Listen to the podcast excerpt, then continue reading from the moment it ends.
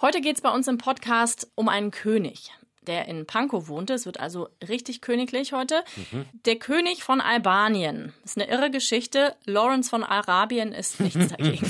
100% Berlin. Ein Podcast von RBB 888. Zusammen mit dem Berlin-Portal Berlin, ich liebe dir. Wir sind Tim Koschwitz und Jana Schmidt. Hallo zusammen. Die Wollangstraße 43 in Pankow. Dort wohnte er, der König von Albanien. Ab etwa 1920 residierte er in diesem Haus und war bekannt in ganz Berlin, schrieb zwei Bücher, trat als König auf Jahrmärkten auf und erzählte dort seine Abenteuer. Sein bürgerlicher Name Otto Witte. Und seine Geschichte ist fantastisch, überdreht, zauberhaft. 1871 wurde er geboren in der Nähe von Magdeburg. Die Eltern waren Artisten und mit neun Jahren ist er dann von zu Hause ausgebüxt und ist mit Schaustellern umhergezogen. Hat zaubern gelernt und Wahrsagen. Lesen und schreiben konnte er nicht, aber dafür über sieben Sprachen sprechen. Reist nach Argentinien, bringt dort den Südamerikanern das Tango-Tanzen bei, reist in die Schweiz, wo er Lenin trifft und den zur Oktoberrevolution ermuntert. Schreibt er jedenfalls alles so, in seinen Büchern. Übrigens, diese Geschichte, ne, ähm, als, als wir uns da so mit beschäftigt haben, erinnert mich so ein bisschen an diesen Roman, diesen Bestseller-Roman, Der Hundertjährige, der aus dem Fenster stieg und verschwand, heißt es, glaube ich. Äh, so. Ne? Oder auch der Baron Münchhausen, ne? je nachdem, ja, wie man sieht. Also, also 1912 ist er in Konstantinopel gelandet, dem heutigen Istanbul. Da wurde er Spion für die türkische Armee. Das Nachbarland Albanien hat sich gerade für unabhängig erklärt und neuer König von Albanien sollte der türkische Prinz Halim Eddin werden. Witte entdeckte durch einen Zufall, hey Mensch, ich sehe dem Prinzen ja total ähnlich. Das nutzt er aus. Also geniale Idee. Er schickt ein Telegramm nach Albanien, in dem er die Ankunft des Prinzen verkündet. Dann fälscht er einen Pass und besorgt sich eine schicke Uniform. Er überredet noch seinen besten Kumpel, einen gelernten Feuerschlucker, dass der auch mitkommt. Sie reisen nach Albanien und das Unglaubliche passiert. Witte wird die albanische Krone angeboten.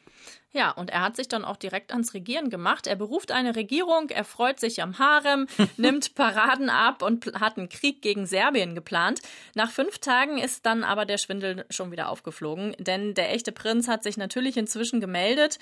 Witte und der Schwertschlucker mussten flüchten.